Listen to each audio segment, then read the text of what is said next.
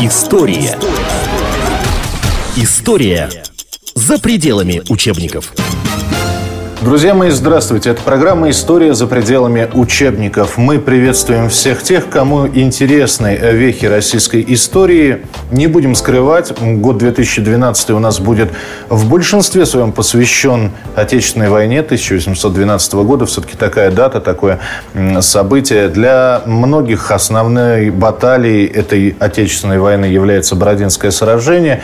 Но о нем мы и тоже обязательно будем говорить. И ближе к лету наверняка вы увидите есть целый цикл документальных фильмов, которые мы планируем снять э, с мест сражения, а именно с Бородинского поля, во что сейчас превратился вот этот вот исторический памятник под открытым небом. Опять же, не будем скрывать, что комсомолка писала о том, что Бородино застраивается, застраивается достаточно активно. Но сейчас все-таки о российской истории, потому что год 812 э, это не только Бородинское сражение, это, собственно говоря, а, вторжение Наполеона в Россию. Мы поговорим поговорим об этом с нашей гостьей. Я приветствую Надежду Аурову, которая станет экспертом у нас сегодняшней, по сегодняшней тематике, кандидат исторических наук, старший научный сотрудник Института российской истории Российской академии наук. Добрый день. Здравствуйте. А, давайте начнем с как, как говорят отписчики, танцевать с самого начала. А именно даже не с 1812 года, а с начала 19 века, 1805 до 1807, война с французами. Почему-то они не говорят. Потому что нами она была проиграна, по сути. Может быть, нельзя так резко э, акцент, что она была проиграна. Это была не самая удачная война для России. Хотя э, в ней, несомненно, были успешные сражения, и как раз в ней выдвинулись и уже зарекомендовавшие себя и в суворовских походах э, начальники, которые проявили себя, свой талант полководческий и именно уже в войну 12 года. Я имею в виду и Барклая де Толли, и Багратиона, того же Ермолова, Кутузова. Кутузова, несомненно. В 1807 году был подписан мир. Было соглашение да, между как раз российским императором Александром Первым да, и Наполеоном. Вы говорите о Тильзитским миром. Да, действительно, а, многими русскими, большинством в России он был воспринят как позор для России. Об этом э, писали в своих воспоминаниях и говорили сразу э, после подписания мира многие русские офицеры. Несомненно, понимал это Александр I. Где-то, с моей точки зрения, он шел на, это, э, на условия Тильзитского мира сознательно. Он понимал, что борьба с Наполеоном не окончена. И она будет иметь продолжение. Мы могли этот мир не подписывать? Почему? Нас вынудили, мы, а... наша э, армия была ослаблена, мы не были готовы. А... В тот момент, скорее всего, мы не могли не подписать этого мира. Другой вопрос, какие условия. А, как я уже сказала, что ропот недовольства прошел сразу. Но Александр I был человеком, который если, э, ну, выполнял все задуманные им самим планы и решал поставленные задачи. А, если он пошел на такой мир – он знал то, что он делал. Вот самое интересное, mm-hmm. вот это вот позорное, по мнению многих, э, подписание мирового соглашения, оно было известно, но тем не менее по-французски говорили, французские платья носили, француз, французами восторгались в отдельных случаях. Да, это все несомненно было. В Франции отношение внешне не изменилось, но э, подготовка незримая – началась. Это хотя бы говорит о том, что уже ставили, э, стали готовить э, военных агентов, нынешние военные атташе. Разрабатывались планы разведывательной войны угу. если можно То так сказать. Это военная, Конечно, р- военная разведка. Военная разведка. И как раз вот Михаил Богданович Барклай де Толли, в принципе, стоял во главе Я разведки. просто э, пытаюсь провести аналогии с 812 и 1914 год, начало э, Первой мировой войны, когда были немецкие погромы во многих городах, в том числе в крупных. Был переименован Петербург в Петроград и прочее, прочее, прочее. Здесь же антифранцузских настроений не было никаких. История за пределами учебников. А может быть, все-таки Александр Первый не думал, что Наполеон нападет? Что кто-нибудь остановит его, да? Что, ну что этот взорвавшийся корсиканец? Не может ли, не может же он постоянно выигрывать? А он смог, да? Он за эти пять лет, вот и непонятно, кто за эти пять лет выиграл. Наполеон, который нарастил себе просто такого мяса, да, в том числе и пушечного, в, чуть ли не вдвое армии его увеличилась. Вот. И, или мы выиграли от того, что взяли эту передышку 1807-1812 год? То, что Александр I верил, эм, что благодаря Тильзитскому миру Наполеон остановится, в это сложно поверить. Александр I был реалистом. Он знал, что будет продолжение войны. Скорее, Наполеон был удивлен позиции Александра I и был неприятно удивлен в России. А мы что-нибудь от этого мирового соглашения потеряли? Мы отдали какие-то территории? Скорее, что в нем было? в экономическом положении. Это ведь одна из статей Тильзитского мира, как вы знаете, это запрещение торговли с Англией. Угу. И, в общем-то, поводом для вторжения наполеоновских войск а, на территорию России а, было поставлено России несоблюдение а, так называемой континентальной блокады. Потому что это известно в исторической литературе достаточно широко, что под вымышленными корабли, корабли вымышленные э, э, чуть ли не, не под другими под, флагами. Под другими флагами, да, не шли. И отправлял. Наполеону это было известно. История за пределами учебников. Хочу опять же провести аналогии. Вспомните 22 июня 1941 года, когда, мы же как это говорим, без объявления войны было совершено вероломное нападение да, а, в 4 часа утра. Это, это что касается фашистских войск. Когда мы говорим о вторжении Наполеона в Россию, никакого веролом, вот слово вероломство, без объявления войны, я вот не встречал в печать. Так, такое ощущение, что все все знали. Вот, вот он пришел, здравствуй, Наполеон, здра, здравствуй, армия, которая, mm. причем армия это была многонациональная, да, абсолютно.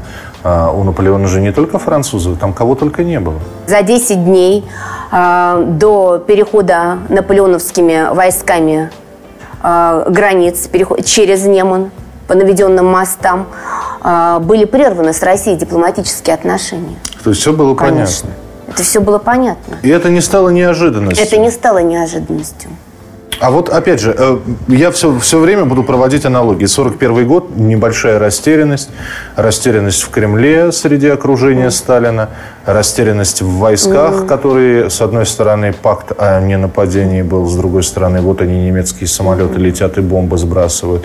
То есть было какое-то недоумение. В случае с э, Отечественной войной недоумения не было. Михаил, я с вами согласна. Скорее Во- всего, войска были готовы? Войска были готовы. И здесь скорее э, растерянность была в чем, на мой взгляд? Что не было единого плана ведения войны. То есть э, э, стратегический э, наступательный план. Не, было выработано стратегии и вопрос о главнокомандующем не был решен. И он, как вы знаете, был решен уже по ходу военных действий. Да, он был решен фактически в середине года. Александр изначально был склонен э, к ведению на первых этапах оборонительной войны. И таким образом он э, план Барклая де Толли принимал. И мало того, что было еще до начала э, отечественной, самой отечественной войны, что как должны вести себя э, войска, я имею в виду войска русской армии, если они встречаются с превосходящими силами противника. Отступать. Отступать отступать. Здесь ничего неожиданного не было. Другой вопрос, что сама война вносит коррективы. Ну, вам не кажется, что э, вообще тенденция какая-то не, э, не очень хорошая, что все, если взять, посмотреть войны, когда происходило вторжение на наши границы, вот и эти иностранные войска как-то очень с легкостью продвигались чуть ли не, не к, самой, к самой столице. Прошло несколько месяцев, а он уже в Москве, ну, около Москвы, будем так Хорошо, говорить. Михаил, это нам о, с вами с точки зрения людей уже 21 века кажется, что быстро. Ну да, бензина не было, машин эм, не было, да. Даже сам Наполеон считал, что медленно.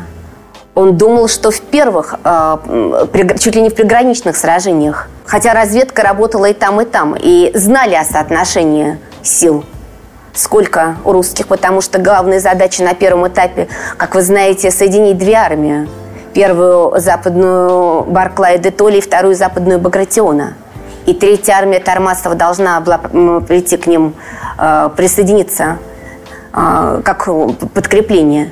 А, Наполеон знал, сколько дислоцировано войск на западных границах, что действительно... Его военная разведка, да, это сразу надо признать, его военная разведка работала... Наша военная разведка работала хорошо. И вот поэтому возникает вопрос, почему? Вот э, после мнение военных историков, кто занимается этими сюжетами, склоняется к тому, что сознательно Предательство? Не было предательства. А, что, со, что сознательно принимали такие оборонительные бои. Ведь нельзя сказать, что боев не было. Это бои и при Островно, бои при Салтановке, еще до Смоленска. То есть это бои были эм, при, э, при отступлении русской армии. Но они давали бои. Армия не просто отступала, как принято было э, писать. И точка зрения э, такая сложилась во многом не в оценке военных историков еще 19 века, того же Богдановича, а по воспоминаниям офицеров, эм, участвовавших в войне 12 года и, э, и в походах, в заграничных походах. Это их ощущение первого этапа. История за пределами учебников. Наполеон не совершил ошибку, э, замахнувшись на такой кусок, как Россия. Кто-то говорит, что человек, который не знал поражений, он имел право рассчитывать, что его армия непобедима, да, возомнить себя таким Александром Македонским и захватить Россию. Но а, Никто не пробовал Наполеона остановить от этого необдуманного шага, а, потому что по некоторым данным находились даже среди его сторонников противники такого решения переходить границу и завязываться, потому что все знали, что война будет долгой. В отличие от Наполеона, хорошо знал Россию Калинкур бывший посланником перед началом войны, э, Отечественной войны 12 года. И тут ему достаточно здраво и трезво докладывал обстановку. Я думаю, что если не было прямых попыток остановить, но были косвенные, хотя бы вот э, э высказывающиеся точки зрения – и Наполеон, э, в общем-то, я думаю, что пожалел уже преследуя русскую армию. Ведь э, говорит о том, что э, ставится вопрос до сих пор, победил ли Мороз. Да, да, да. Но дело в том, что июль 1812 э, года никто не пишет о том, что стояла сильная жара как раз при наступлении наполеоновских войск и отступлении русских. Ведь э, Барклай де Толли э, не просто отдавал приказы об отступлении. Он, э, покидая э, города, через которые проходила русская армия, он велел э, забирать продовольствие, те же запасы воды. И действительно, когда наполеоновские войска входили в города, они не находили ничего. И почему, в принципе, наполеоновские солдаты да, не было сопротивления, им приходилось мародерствовать, э, э, грабить дома просто в, поисках пропитания. И Чем писали. было спровоцировано партизанское движение, правильно ведь? Э, да, партиза... э, уходили, уходили с отступающей русской, уходили в леса там, где... И Наполеон, увидев эту ситуацию, вспомнил об Испании, где Здесь... партизанская война начиналась. Да. История за пределами учебников. Если говорить о наших русских полководцах, о том же Барклай де Толле, при том, что к нему было очень неоднозначное мнение, но среди его сторонников было мнение о нем как о человеке очень сдержанном, благородном, в, то, в том числе и он отдавал приказы своим офицерам э, держаться на позициях до последнего – и так известен один из его приказов Петру Алексеевичу Тучкову. Тучкову. Первый – это старший брат Александра Алексеевича Тучкова, четвертого, погибшего в Бородинском сражении геройски, что если он не удержит позиции и вернется к нему, он его расстреляет сам. Он удержал позиции. Да, он раненым попал в плен. Он был несколько раз ранен. То есть э, приказы были достаточно жесткие. Здесь еще один вопрос. Э, говорят, что все, при, при всем этом, о чем мы говорим, с пленными обращались хорошо. То есть а, а, русские, французов, которые попадали к ним в плен, они с ними обращались очень, вот, вот знаете, по-доброму. Да, я согласна с такой точки зрения. Я ничего не знаю о том, много ли русских попало в плен. Часть пленных, несомненно, э, на первых порах французские войска э, брали с собой. Неизвестно таких случаев, как расстрелы. Уже при дальнейшем отступлении, уже э, продвижении вперед, ну, тяжело больных раненых, потому что в плен в основном попадали как солдаты, как и офицеры, раненые. Солдат часто оставляли у местных жителей. Просто оставили. Ну, известно, что оставляли тяжело раненых и своих. И часто, да, действительно, русские э, брали на себя такую миссию, как выхаживать. Я напомню, что в нашей программе мы сегодня говорим о вторжении наполеоновских войск в Россию, а, собственно говоря, о всем том, что предшествовало и Смоленскому сражению, и Бородинскому сражению. Мы сегодня пытаемся понять, почему Наполеон а, а наши гости а, сегодня говорит о том, что Наполеон понял чуть ли не в первые месяцы о том, что ввязался он крепко. Знаете, по-моему, в одном из, письме, а, из писем он писал что, что-то про русское болото. Дескать, я попал в русское болото, и как из него выбраться, я пока не представляю себе. А, вот. Но, тем не менее, а, Наполеон, как, знаете, вот с котенком играют, ниточка, бумажечка, и тянешь на себя, и котенок идет. Вот то же самое. Наши отступали, Наполеон шел. Наши отступали, Наполеон шел не было и не хотел он останавливаться, да, и это, это, это, опять же, это иллюзия легкости, с которой он продвигался по Нет, территории России? Нет, дело в том, что, по сути, эм, э, с одной стороны, он продвигался действительно, но это кажущаяся легкость. Во-первых, опять же, все-таки были, при отступе, э, отступая э, э, русские войска, тем не менее, участвовали в сражении. И достаточно были большие потери и с той, и с другой стороны. А по, по количеству, сколько, с, какой, с какими это... силами Наполеон вошел, а, пересек Знаете, границу? полумиллионная армия.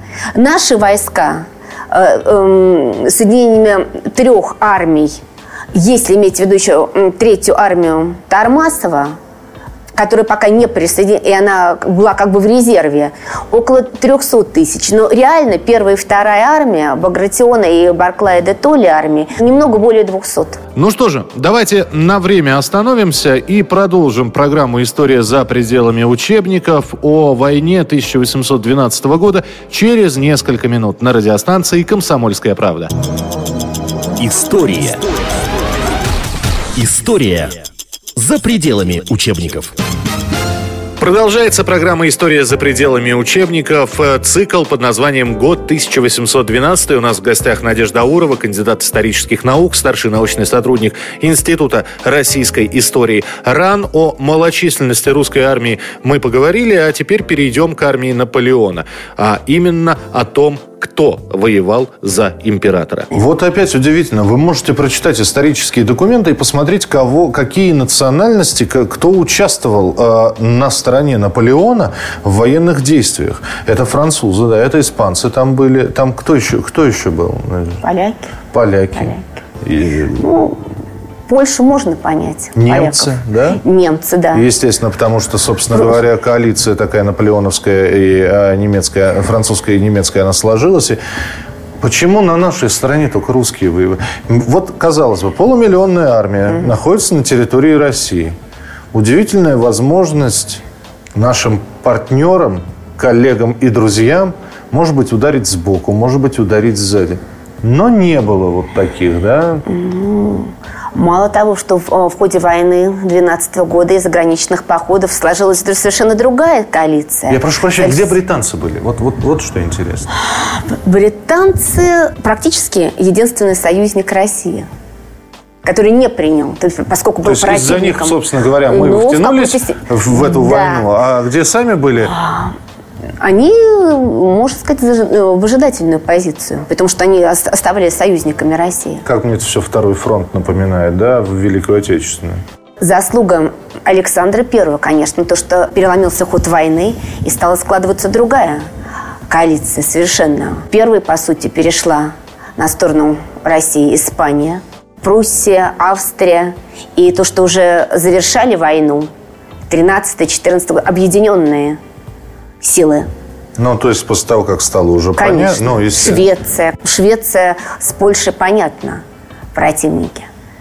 Дольше всего оставалась противником Саксония. Потому что когда на территории, когда перешли уже границу русские войска в 13 году, можно ли было не допустить перехода границы? Вот за 10 дней разорваны дипломатические отношения. Мосты на Немане возводились, и было понятно, да, что не зря это не просто строительство для того, мосты были да, широкие для, прекрасно для того, чтобы пушки прошли, фураж прошел, для того, чтобы армия прошагала. Вот казалось бы, да, ну вывести, я не знаю, того же Раевского не на Бородинском поле, а в батарею его поставить и раз, разбомбить эти мосты через Небо. Но дело в том, что еще надо батарею Раевского подвести. Ну, это да. Мы, мы уже с вами говорили, что армии были дислоцированы в разных местах. Это все входило, как я думаю, в план Александра Первого. Он сознательно чтобы заманить, есть такое, заманить в сердце России угу. Наполеона. Александр Первый понимал, да, но все что, это... что в его стране Наполеон действительно увязнет. Но все это через человеческие жертвы, все это через человеческие Скажи. судьбы, сожженные, сожженные да. деревни, да, а, в я не знаю, сколько незахороненных а, и французских солдат, и русских солдат остались на полях сражений. А, еще один вопрос, Надежда, который хотел бы вам задать. А почему все-таки не было определено в первые же месяцы вот посмотри, я все время, я говорил, что я буду проводить аналогии да, с 41 годом, когда было понятно, кто командует фронтами, да, а, были назначены командиры. Наполеон вторгся, Наполеон идет по России, Наполеон близится, к, приближается к столице. Единого командования нет.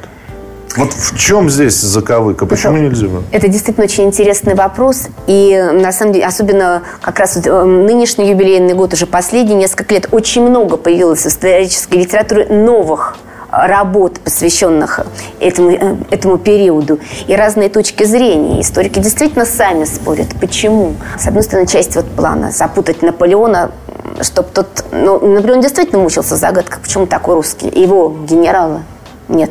Наполеон считал, что у русских есть один достойный генерал, который может им противостоять ну, по, э, по степени организованности. Ермолов? Нет, Багратион. Багратион. Багратион. Петр Багратион. Даже Кутузова, даже Барклая, который очень успешно провел финско-шведскую войну. Благодаря ему мы победили. Не принимался в расчет. Потому что все знали, как тот же Барклай и Ермолов эм, в русско-французской войне 5-7 годов принимали участие, Багратион. Другой момент, что отмечали еще современники. Александр все-таки колебался. Ему очень хотелось самому mm быть главнокомандующим. Верховный главнокомандующий. Верховный Мы снова, снова вспоминаем, да. А, он хотел сам командовать, потому что он не мог, конечно, Наполеона простить Елизетского мира. Хотя, как я уже говорила, он сознательно на него шел. Не мог. Ему хотелось самому разгромить Наполеона. С другой стороны, э, Александр первый, вероятно, все-таки осознавал, что такого полководческого таланта, как у того же Барклая, Багратиона и Кутузова, у него нет – Хотя он проявлял смелость, э, сам участвуя, приезжая на поле сражения, да. Формально был Барклаем, но опять же, приказа не было. В принципе, Барклай почему? Хотя он э, одной армией командовал, э, Багратион другой, и не согласился. Багратиона это, конечно, задевало. Здесь такой момент, что, по сути, каждый считал себя что он может быть главнокомандующим. Но Барклай, э, по сути, у него были полномочия без приказа на правах военного министра. Обратите внимание, да, э, как интересно сложились карты в российских войсках. У Барклая были полномочия без приказа, э, и он мог эти, этими полномочиями воспользоваться, но не было любви к Барклаю среди простых солдат. Ну, во-первых, шотландец с нерусской фамилией. Мало кто знал, что такое Шотландия, да, Барклай де Толли не звучит не по-русски. Вот. Во-вторых, достаточно скупные эмоции. Э, когда разговаривал с солдатом, казалось, что он сейчас его в порошок разотрет. Э, это, это не было надменностью, это была такая холодность человека, который привык так со всеми себя вести. Он только с женой вел себя по-другому. И с другой стороны, весельчак, балагур, остроумец, совершенно сорви голова, который, э, я не знаю, и, и выпить с друзьями мог, и с солдатами за одним котлом посидеть. Петр Багратион, да? Любимец армии. Ну, по крайней мере, отношение к Багратиону было намного лучше, чем к Барклаю. Да. Но не Александра Первого. История за пределами учебников. Мы сейчас приблизились к Смоленскому сражению, которое, по сути, могло бы быть победным, итоговым, финальным. Но что-то не сложилось. Главная цель была какая? Первую и вторую армию соединить. Они должны были соединиться раньше не у Смоленска. Предполагалось дать э, сражение большое и необоронительное под Витебском. Оно в результате было, но не но, такого но, масштаба. Ну, в общем, это не было гранд-баталь, как да, говорили. потому да? что, э, э, может быть, как раз Багратиона и подвели данные его разведки что он не мог тем путем, как предполагалось, через Могилев воссоединиться с Барклаем, потому что Могилев уже был занят. И в результате они соединились только у Смоленска. Ценой уже больших потерь. Вот одно было сражение под Красным, где только благодаря Неверовскому, генералу Неверовскому, на 27-й пехотной дивизии во много превосходящей силы противника. Он практически потерял всех сам считался погибшим, но соединился. Ему выдало, э, удалось прорваться из окружения, по сути. Соедини... Потом вышел навстречу Раевскому. Ему удалось отдалить приближение Наполеона. По сути, Наполеон мог, если бы не действие Неверовского, Смоленск был бы мог э, взять вообще без сражения Наполеоном. И тем не менее, после Смоленского сражения ситуация не то чтобы патовая оказалась, но Наполеон получил еще один стимул для того, чтобы поверить в свою исключительность, в свой полководческий гений. И если до Смоленска он еще сомневался, может быть, колебался, то после Смоленска только на Москву, да? Да, Михаил, но а так ли уж Наполеон сомневался после своей непобедимости? Он мог сомневаться, но в другом. Мне кажется, он сомневался в том, для чего вот такой путь Александру понадобился.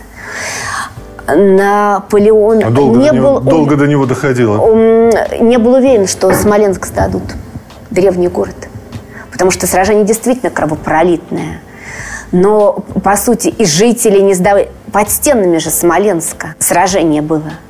И Барклай э, предпринял свою любимую тактику, как потом из-под Витебска колоннами уходить в ночи, что Наполеон... И когда они вошли в Смоленск, Смоленск был в огне, практически жителей не осталось. Опять же ушли. Не с кем было и сердце не ёкнуло, да, то есть э, у Наполеона. Но ведь все-таки что-то переломило, что-то...